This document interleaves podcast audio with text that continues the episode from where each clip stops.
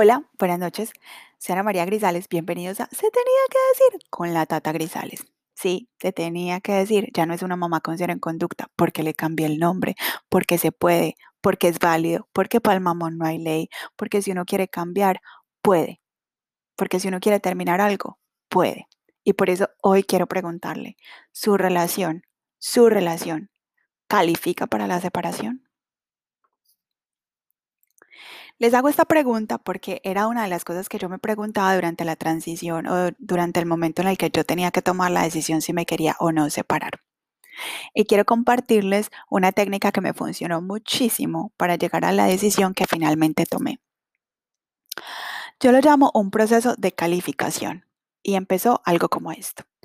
Yo misma, por seis meses, me iba a hacer una encuesta todos los días todos los días antes de decidir si quería o no quería dar ese paso que para unas es tan vergonzoso, pero que hay veces es inevitable, porque la verdad es que todas las relaciones se acaban, todas, con familia, con jefes, con trabajos, con compañeros de estudio, todas las relaciones en algún momento se acaban.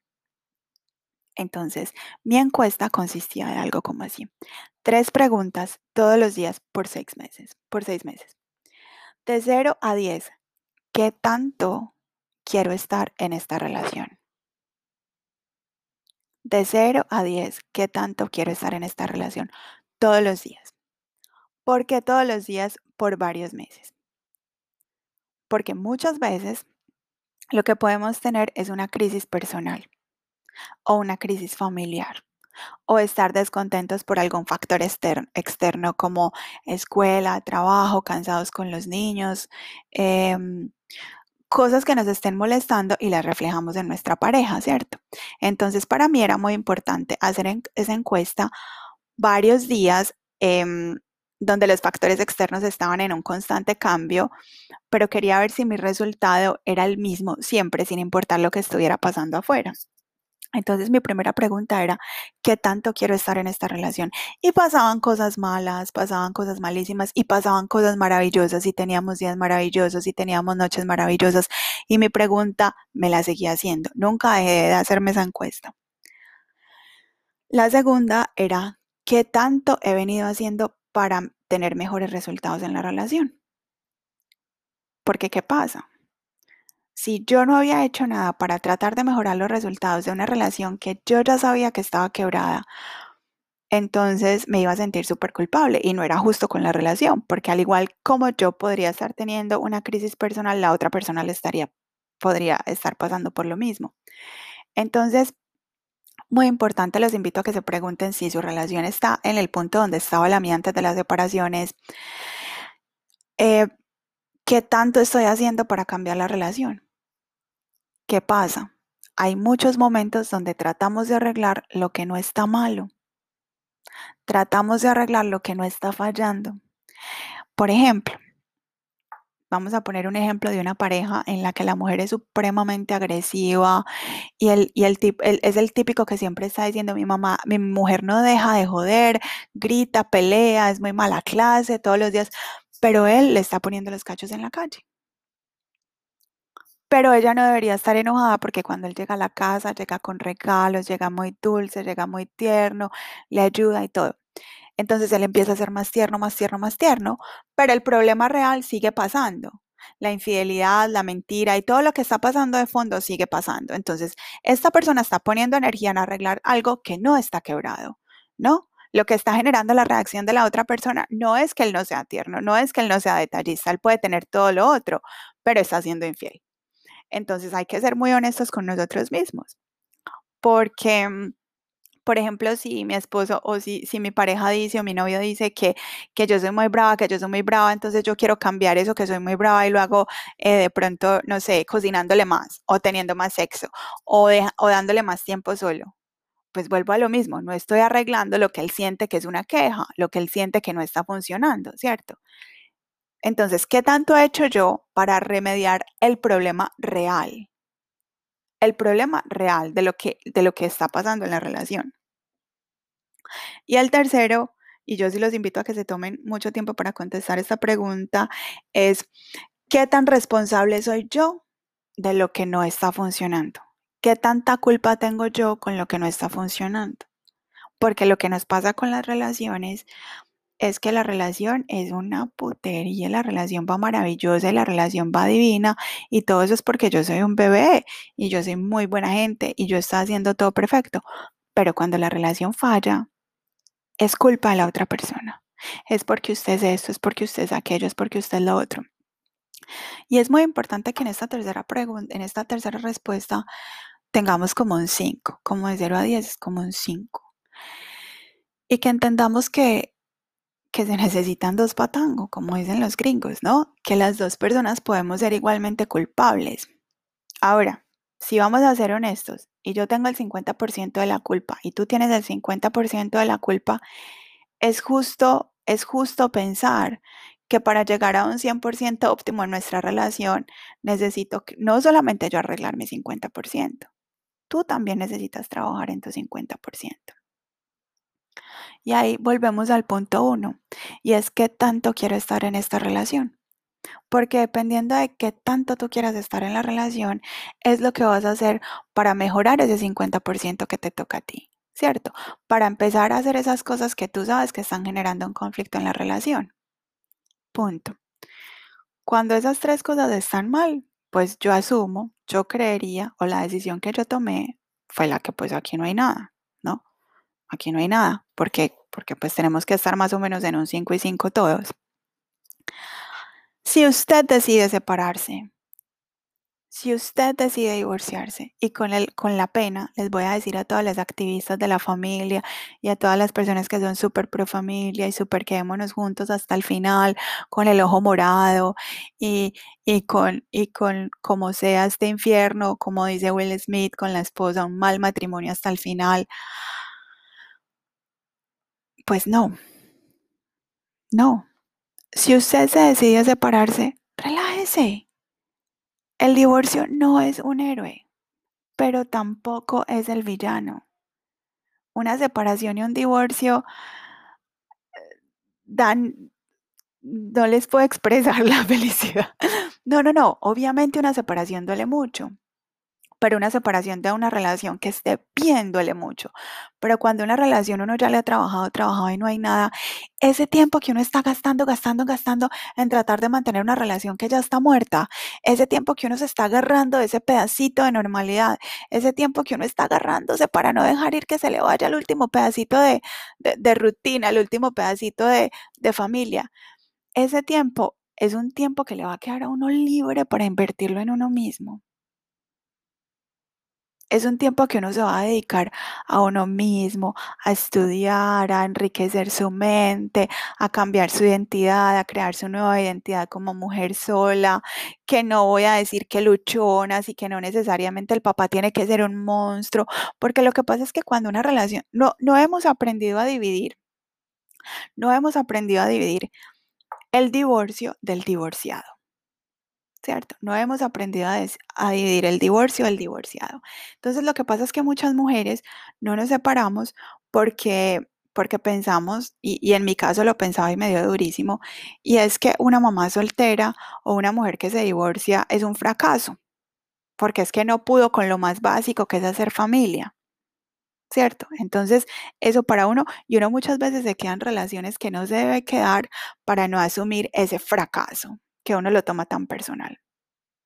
Entonces, hasta que no aprendamos a dividir, a separar, perdón, el divorcio del divorciado, pues vamos a tener, esto va a ser algo muy personal y no lo es. Y por ejemplo, cuando yo siento que amigas o familiares están en una muy, muy mala relación y les digo, pues, marica, pues sepárese, divorcie. O sea, si usted está infeliz, si está intranquila, si nada le funciona, si nada le acomoda, sepárese, divórciese. Y la respuesta siempre es no, porque él es muy buena persona. Entonces, es que nadie le está diciendo que él es muy mala persona. Porque, porque que una relación no funcione no hace que ninguna de las dos partes sean malas personas. Simplemente la relación no funcionó y punto. Y tampoco quiere decir que uno sea un fracaso como mujer o un fracaso como hombre si usted no hizo nada para dañar el otro. ¿Cierto? Si usted hizo algo para dañar al otro, hombre, pues ya ahí, ya eso ya es un tema que usted discute con su espejo todos los días cuando se acueste. ¿Qué pasa?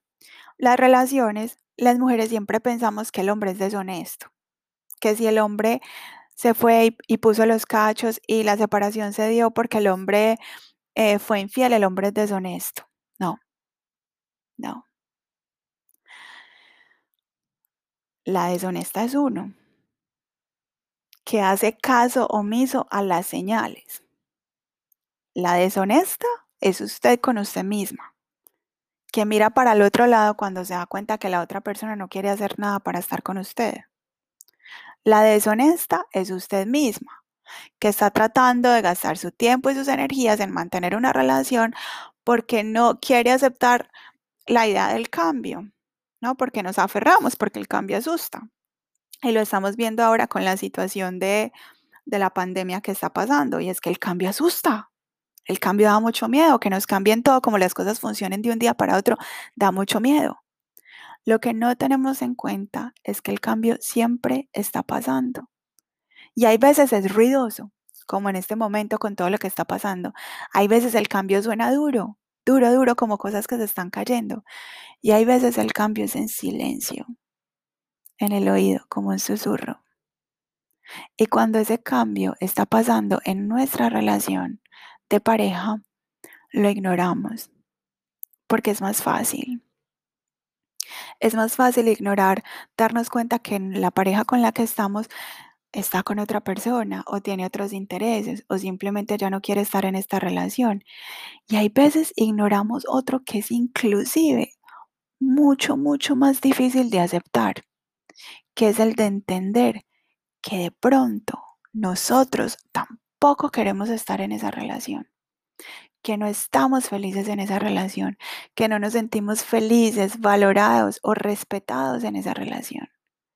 Y ese cambio, tristemente, es el que nosotros como mujeres más tendemos a ignorar. ¿Por qué? Porque todas hemos leído las estadísticas, porque todas sabemos que los hijos de, madres solteras tienen menos, eh, menos, menos, oportunidades de pronto económicas, porque pensamos que hemos leído estadísticas de que los hijos de madres solteras eh, tienen más dificultades relacionándose y mil cosas, pero yo las invito para que esto no sea un factor que las haga quedar en una relación en la que ustedes no se sienten, en una relación que no se sientan completas, ni respetadas, ni deseadas, ni queridas, donde ustedes simplemente no quieran estar, o donde no, o donde se sientan muy bien, pero no quieran estar ya. Donde, donde todo puede estar perfecto, pero no quieren estar. Entonces yo les invito a que hay un tabú gigante con ser madre soltera y gracias a este tabú que nos vienen traspasando las abuelas, las tatarabuelas a las abuelas, las abuelas a las mamás y las mamás a nosotras, escuchamos cosas como, todos los hombres son así, hágase la boba, no le pare bolas, mire para lado, lo importante es que su hijo tenga el papá. No, lo importante es que su hijo tenga una buena figura paterna. Porque esa es la cosa. Si usted tiene un esposo destructivo, su hijo va a ser destructivo porque está viendo el rol del papá. ¿Cierto? ¿Y qué pasa? Uno de un marido se puede divorciar, pero de un hijo no. Entonces es muy importante no solamente con tener un papá en la casa, sino ver qué tan positivo es tener ese señor en la casa, qué tan buen ejemplo le está dando ahora, ahora. Separarse, divorciarse, terminar una relación, ser madre soltero, no es sinónimo, soltera, perdón, no es sinónimo de estar en una guerra con el papá de los hijos, que eso es otra cosa que nos han vendido. Entonces, ¿qué pasa? ¿Qué es lo primero que hacemos cuando, qué es lo primero que hacemos cuando eh, queremos desenamorarnos de alguien? Lo empezamos a odiar. Porque parece que no encontramos un punto en la mitad donde no necesito amarte, pero no necesito odiarte. No, si no me has hecho nada extremadamente grave, claro que esto no cuenta donde hay relaciones de abuso o de violencia intrafamiliar o de nada. Ahí sí, ni intente ni le busque, mija. Eso sí, para la cárcel derechito. Pero cuando la relación es más o menos con una persona que uno sabe que es medianamente buena, que es buen papá, que una conciencia sabe que si le está cayendo gordo es por la traición. Entonces uno tiene que separar un poquito esa emoción y esa rabia que uno le pueda tener a la persona y entender que seguimos siendo un equipo que seguimos siendo un equipo, ¿cierto? Que, que, ser madre soltera no necesita que cada que vaya a ver a tu papá vamos a tener un infierno, que ser madre soltera tampoco quiere decir que si no quiero ver a tu papá me voy a morir de hambre, que ser madre soltera, pero con mucho cuidado de no confundir las emociones de una con las de los niños, ¿no? De no hacer que los niños paguen por la rabia que uno le tiene a la persona. A no ser que, vuelvo y repito, que, que el papá haya tenido que el papá sea peligroso, represente un peligro para los hijos. Entonces, ¿por qué no fomentar, por qué no fomentar como madre soltera esa buena relación con el papá? Si se puede y si el papá quiere. ¿Por qué no fomentar eso? ¿Por qué no fomentar buenos recuerdos del niño como familia? ¿Por qué no fomentar que eventualmente el niño no tenga que tomar una decisión de a quién invito a mi cumpleaños, a mi papá o a mi mamá? ¿Por qué no fomentar que el niño cuando quiera y tenga deseos pueda coger un teléfono y llamar a su papá y preguntarle una tarea de matemáticas? ¿Cierto? Dentro de lo posible. Porque ser madre soltera no significa, no significa necesariamente que uno va a estar em, sola y que es un trabajo único. Y ser madre soltera simplemente significa que vamos a hacer, vamos a ver cómo hacemos funcionar esta familia de una manera diferente, ¿no? No es la, no es la manera tradicional, no es la manera victoriana que nos vendieron después de la Segunda Guerra Mundial, donde, donde, donde éramos todos felices, tú hacías tú y yo hacía lo tuyo, lo del niño y lo mío. No, no es eso. Pero es buscar la manera Todas las familias funcionan de maneras diferentes, como decía en el otro podcast. Todos los niños son felices de maneras diferentes. Todas las familias son, son familias de maneras diferentes. Entonces vamos a buscarle. Y vamos sobre todo a dejar el tabú del horror de ser madre soltera, porque la verdad es que eso ya está mandado a recoger. Vamos a no gastarnos una solita vida que tenemos a estar en relaciones donde no somos apreciadas, valoradas, respetadas o simplemente no queremos estar que no tiene absolutamente nada de malo. Repito, el divorcio no es un, no es un héroe, pero no es un villano tampoco. Otra cosa que nos da mucho miedo a las mujeres es pensar que todas las decisiones que tomamos hasta el punto de hoy van a ser un, un un predictor, van a, van a predecir lo que vamos a hacer de aquí en el futuro. Entonces, que si yo tuve una mala relación y otra mala relación y otra mala relación, quiere decir que mi relación en el futuro va a ser pésima. Eso es mentira. Cada relación que uno ha vivido le enseña una cosa nueva, le enseña algo diferente y le abre nuevas maneras de, de relacionarse con una pareja. Entonces, muchachos, chicos, por favor, o sea, no vale la pena no vale la pena. Todo esto, a todo esto quiero contarles, bueno, hasta aquí llegó la carreta de hoy. Gracias por sintonizar. Mil, mil gracias a las personas que siguen apoyando el podcast con, eh, pues, monetariamente y con el tiempo y compartiéndolo y por los consejos y por todas las opiniones de cómo lo puedo mejorar. Ya sé que el sonido es cuestionable, pero les prometo que ya pedí los micrófonos en Amazon y esto la otra semana va a estar buenísimo. Uno, quiero invitarlos para que sigan la página de Instagram de vocesporlosniños.org y quiero invitarlos para que bajen TikTok y hagan un TikTok por las voces de los niños porque realmente que lo necesitamos. Segundo, quiero dar un agradecimiento muy, muy grande al sabor colombiano y quiero decirles que pues con los nuevos guidelines que tenemos aquí en Los Ángeles, el sabor colombiano está en la jugada. O sea, ya tienen su espacio al aire libre, en unas partes donde están muy separaditas de las otras personas, que parecen así como comiendo en el metro cable, que es maravilloso. O sea, que es una experiencia religiosa, como diría Enrique Iglesias. Y tercero, quiero recordarles para que sigan la página de mi amigo Luis Polanco para Luis Polanco Eventos, eventos virtuales. Y quiero recomendarles un podcast de mi amigo Carlos Quintero que se llama La Charla Podcast, que es buenísimo. Y esta semana tiene como invitados a Maluma y a J Balvin. Entonces, no se lo pueden perder.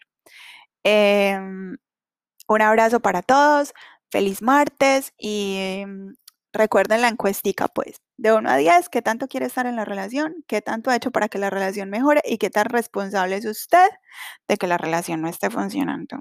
O yo, porque se necesitan dos patango. Adiós.